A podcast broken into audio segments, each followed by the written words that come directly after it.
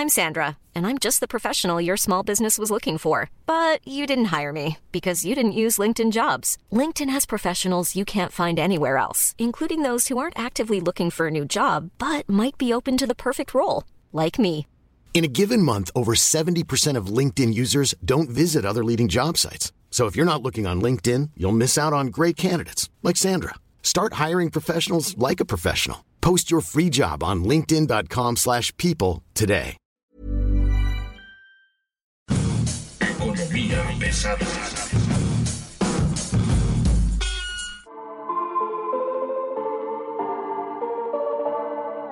Muy buenos días, muy buenas tardes, muy buenas noches, muy buen día, sea como sea, ya hemos llegado al 2023. ¿A qué precio? Mi nombre es Luis Carriles, arroba Luis Carrujos. Usted nos podrá encontrar en Economía Pesada, en todas las plataformas de podcast. Y bueno, hoy tenemos como invitado a Alberto Verduzco, jefe de información de Expansión. ¿Cómo estás? Muy buen día.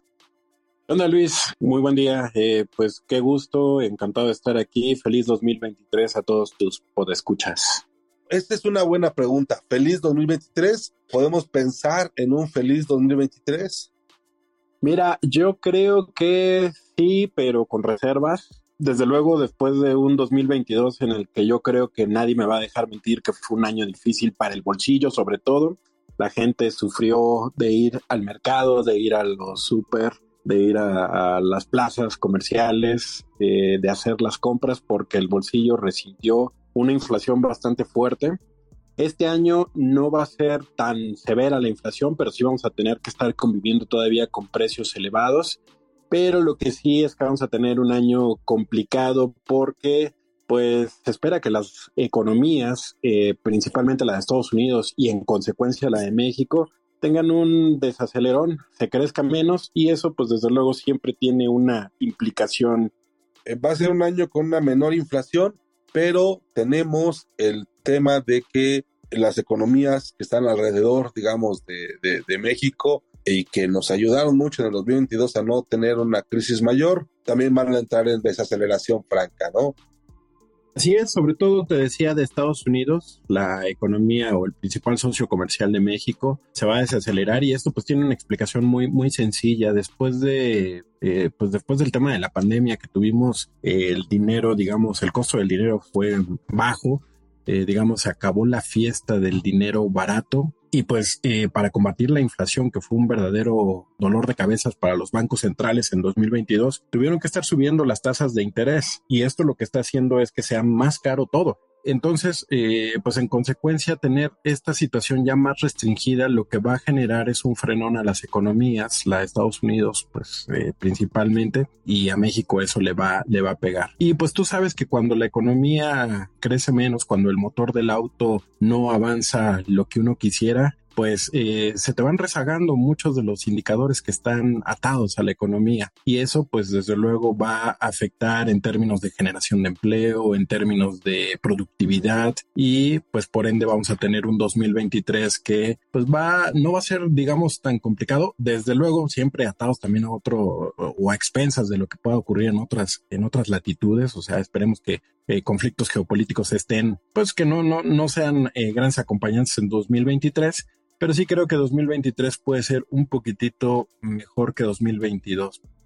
Oye, a ver, pero tú crees que, y esa es la segunda pregunta, ya los mercados en este momento, las economías mundiales ya tienen o ya asumieron los costos y los riesgos de lo que pasó con Ucrania, digamos, el invierno todavía no pasa totalmente, digamos, viene la parte este, no tan difícil, pero sí viene una parte difícil del invierno. El tema con la guerra en Ucrania por el asunto del gas y el asunto de los granos va a pegar este año mucho más fuerte de lo que el año pasado, donde ya no hay este, digamos, almacenaje, se acabó, hay una caída de eso. Tenemos a China del otro lado con el tema del, del COVID de nueva cuenta. La pregunta sería, yo te oigo muy positivo y afuera yo veo más bien como los datos, ahora sí, exógenos como para la economía mexicana, como para que tengan, no sé si decir buena suerte, pero yo no le veo tanta suerte ahora.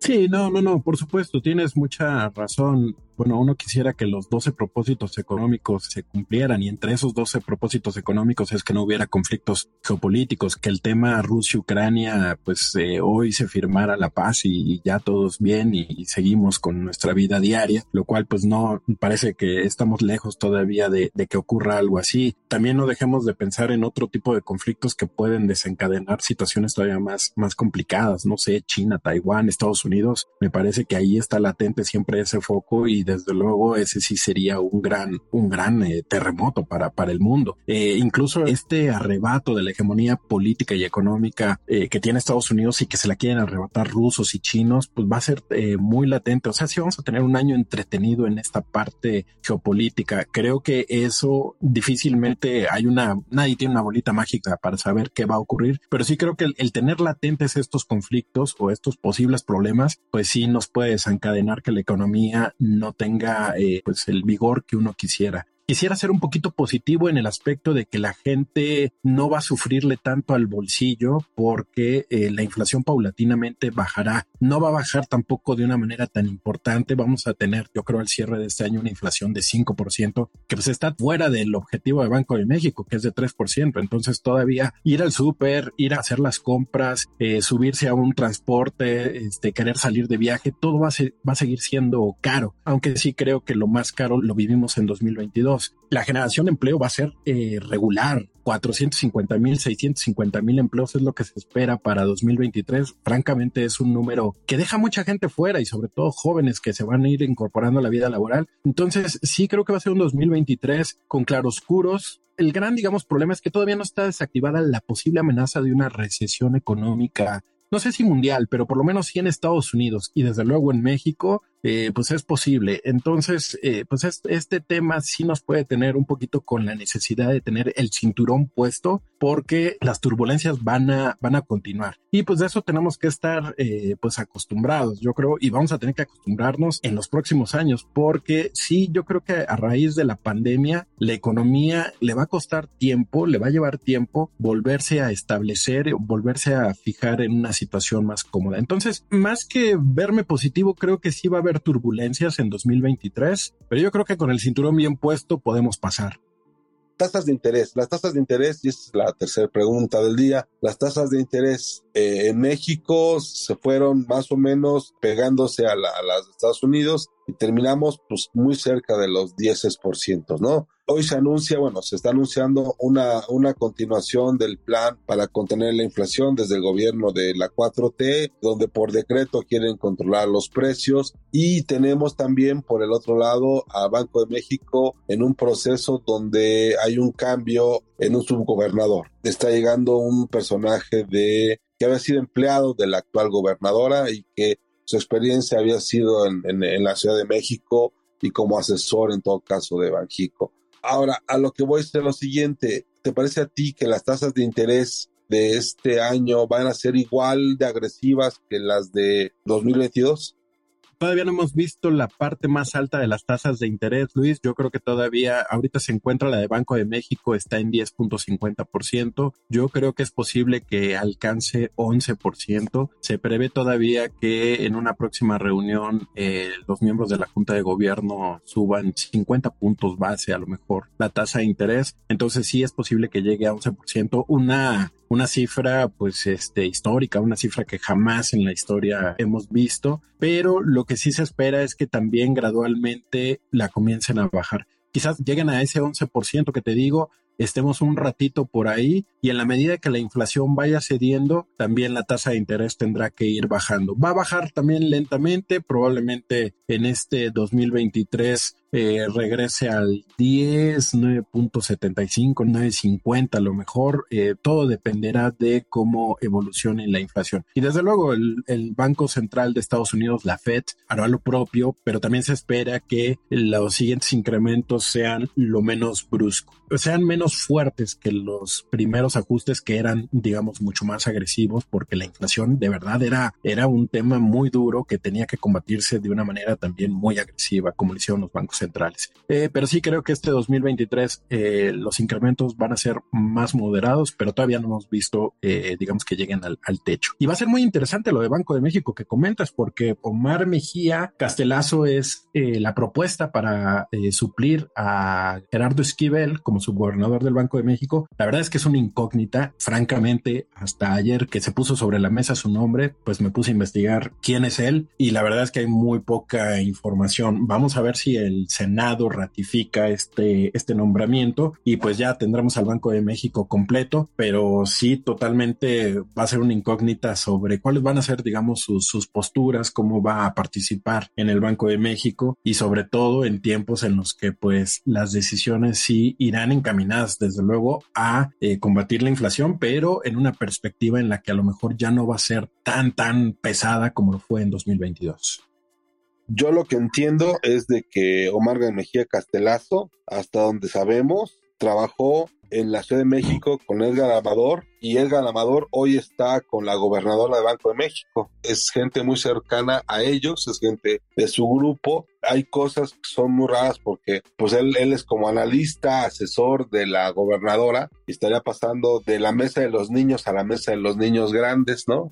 Pues habrá que ver si aguanta la, la, presión. Omar Mejía, sin duda alguna, es un economista de la Universidad Nacional Autónoma de México, puede que está criado, digamos, con los este, neoliberales y bueno, a ver si entiende el papel que le toca ejercer ahí como autónomo. Eh, y la última pregunta que yo tengo para ti el día de hoy tiene que ver con el dólar el dólar que presume tan fuerte el presidente López Obrador, este dólar que se mueve entre los 19, 18.50, 20, 20.50, bueno, 21 llegó a estar en algún momento. Este, este dólar, ¿tú le ves larga vida? Mira, yo creo que sí, si hay un indicador que se ha mostrado fuerte durante este sexenio, eh, sí es el justamente el tipo de cambio. El peso ha tenido un comportamiento fuerte, se, ha, tenido un gran desempeño. En 2022 tuvo, de hecho, su mejor desempeño en una década, lo cual pues eh, ha habido estabilidad financiera que no precisamente o no todo se lo tenemos que atribuir al, al gobierno. Hay una, hay un sinfín de factores alrededor de este comportamiento, pero ni siquiera solo internos, también externos. Pero es una buena noticia en el sentido de tenerla estable. Para efectos de comercio, tenerla estable me parece, me parece adecuado y yo creo que va a ser el comportamiento que va a tener, por lo menos en estos dos próximos años que le quedan al, sexenio. Creo que sí, siempre y cuando no tengamos una agudización de algún conflicto externo o que por ahí tú sabes, eh, en algún momento cuando fue candidato a la presidencia Donald Trump antes de, ser presidente, cuando pues lanzaba sus promesas de campaña y que iban muchas dirigidas a México con el tema del muro, con el tema de la migración, con el tema de pues, los malos vecinos que hay, ¿no? Algunos malas personas. Creo que así se refería sobre todo a gente relacionada con el crimen organizado. Si Donald Trump, ¿no? En una de esas, y sabemos que tiene sus intenciones de volver a contender para la próxima eh, elección de presidente en Estados Unidos, pues si se sube y empieza a volver a hacer este ruido, pues tenemos que entender que el tipo de cambio va, pues va, va a moverse. Entonces, eh, pues este tipo de cosas a veces no, no están bajo el control de, de, uno. Pero yo creo que fuera de estos eventos que siempre están ahí posibles, para esos eventos creo que sí podemos pensar que se va a transitar por este camino que hemos visto a lo largo de los cuatro años que ya va de este sexenio. Así que mi perspectiva es que sí, el tipo de cambio va a ser uno de los elementos o uno de los indicadores macroeconómicos con estabilidad. Y justo esta parte de estabilidad, ¿cuánto nos está costando como mexicanos la fortaleza del dólar? ¿Cuánto nos está costando en términos de qué estamos sacrificando para tener un peso tan fuerte y un dólar tan estable?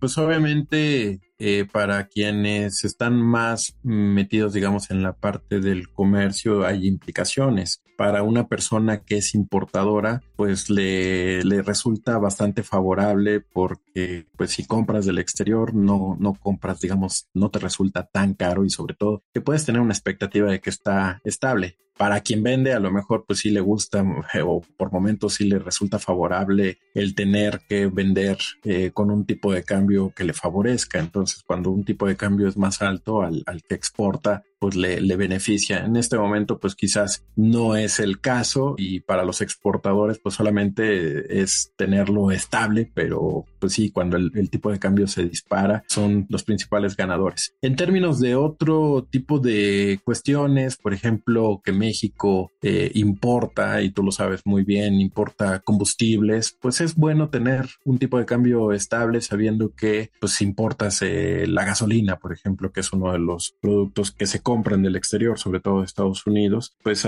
eso puede permitir de alguna manera, digo, eh, a reserva de cómo se comporta el precio del petróleo, pero pues también te permite tener relativamente compras a precios que no se te están moviendo demasiado. Entonces, pues eh, digamos que el costo es, pues para los exportadores, a lo mejor no son tiempos de bonanza, pero para los importadores son, son buenas noticias. Oye, quiero poner como último punto el asunto del PASIC, ¿no? El decreto que pone en la mesa el presidente, el paquete contra la inflación y la carestía presentado en mayo y que y luego el acuerdo de apertura contra la inflación y la carestía, el APESIC, presentado en octubre y hoy el decreto que dice que se incluyen nuevas mercancías para la exención del pago de arancel a la importación de productos como básicamente alimentos, ¿no? Esta medida de eliminar los aranceles a estos productos, ¿cómo nos pone en este momento? ¿Crees que se puede mantener una economía a decretazos? Mira, eh, yo creo que los PASIC, como lo hemos visto, su, digamos, aportación ha sido moderada, ha sido conservadora, no, quizás no las pretensiones que el gobierno tenía en mente. Tuvimos una inflación entre septiembre y octubre por arriba de 8, no me acuerdo si 8.5%, 8.3%, que fue, digamos, el punto más alto que, tocó la, la, inflación. Hay economistas, por ejemplo, del Banco de México, el subgobernador Jonathan Heath, que dicen que de no haber sido por el PASIC y también por el tema de los estímulos a los combustibles, a las gasolinas sobre todo, eh, la inflación se hubiera disparado 10, 11%. ¿Y en cuándo terminó la inflación? La inflación de 2022 la vamos a conocer el 9 de enero. Sí, yo creo que va a estar eh, alrededor del 8%. O sea, estaríamos hablando de que el PASIC le quita entre 2 y 3 puntos a la inflación. Yo creo que un poquito menos porque el verdadero componente que le quita es los estímulos a la gasolina fueron los estímulos a la gasolina. Esos traen, digamos, del, del pastel, esos deben tener una tajada muy grande del pastel, los estímulos a la gasolina, porque tú sabes todo lo que implica eh, la gasolina. El haberla contenido o el haberle puesto ahí, el haberle inyectado dinero, desde luego ese sí tiene un costo para las finanzas públicas, pero el haberla contenido por esa vía, por la vía de los estímulos, sí ayudó mucho a la inflación. Yo creo que ese es el gran componente y el PASIC en una medida mucho más moderada, pero importante, pues sí también contribuyó a esos, a esos dos, tres puntos que no tuvimos de inflación más en 2022. Yo estos estímulos a la gasolina los veo como muy raros. Te voy a decir por qué. El estímulo a la gasolina básicamente es un impuesto que no cobras. No es que tú le estés dando dinero al producto o al consumidor, es lana que no cobras y que en un momento dado pues este contemplaste en tu presupuesto, pero no es lana que estés perdiendo efectivamente el monto que se calcula se fue en estímulos de la gasolina son, no sé, 300 mil millones de pesos ¿no? el año pasado, lo que anularía prácticamente todo este impuesto que se pensaba se podría cobrar. Pero yo no veo propiamente una lana que haya salido del gobierno para el consumidor. Veo una lana que no están cobrando. Yo no sé cómo funcione eso en términos de hacendarios, pero así como subsidio, subsidio, no me parece tan justo.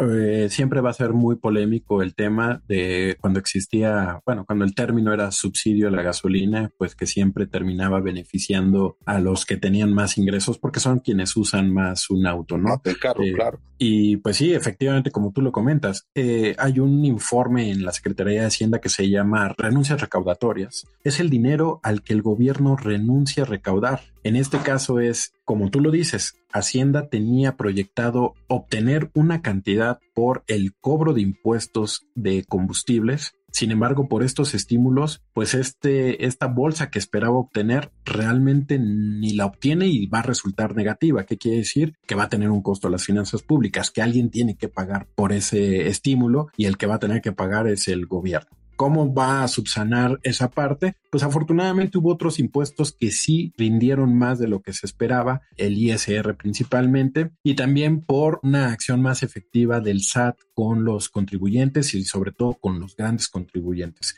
Esa parte es la que está subsanando el saldo negativo que está dejando todo el apoyo a los combustibles. Pero efectivamente, no fue un beneficio que terminaba como cayéndole, bueno, en términos de gastar menos o de que no, no nos costara demasiado la gasolina, porque a lo mejor sin ese estímulo a los mexicanos les hubiera costado muchísimo más y si estaba en 23, 24 pesos el litro de gasolina, no me parecería descabellado que sin esos estímulos hubiera llegado a estar en 30 pesos litro de gasolina. También, también valdría la pena decirlo que esos estímulos, que si tú hubieras permitido que el mercado fluyera sin, sin impuestos, como estaba acordado en las reglas del TMEC y demás, habrías tenido gasolina más barata. Eh, ¿Cuál sería el consejo a la gente?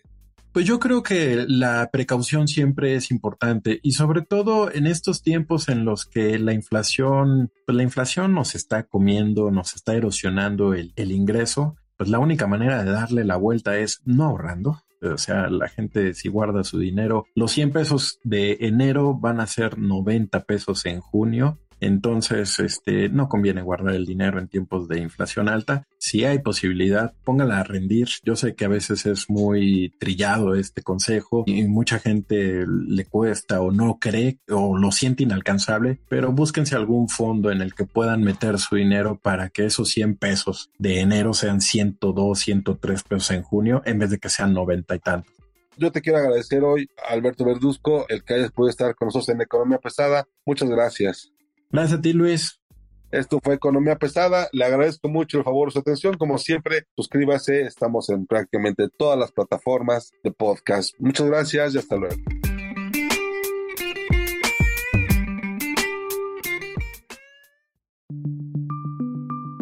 Esta es una producción de la Organización Editorial Mexicana.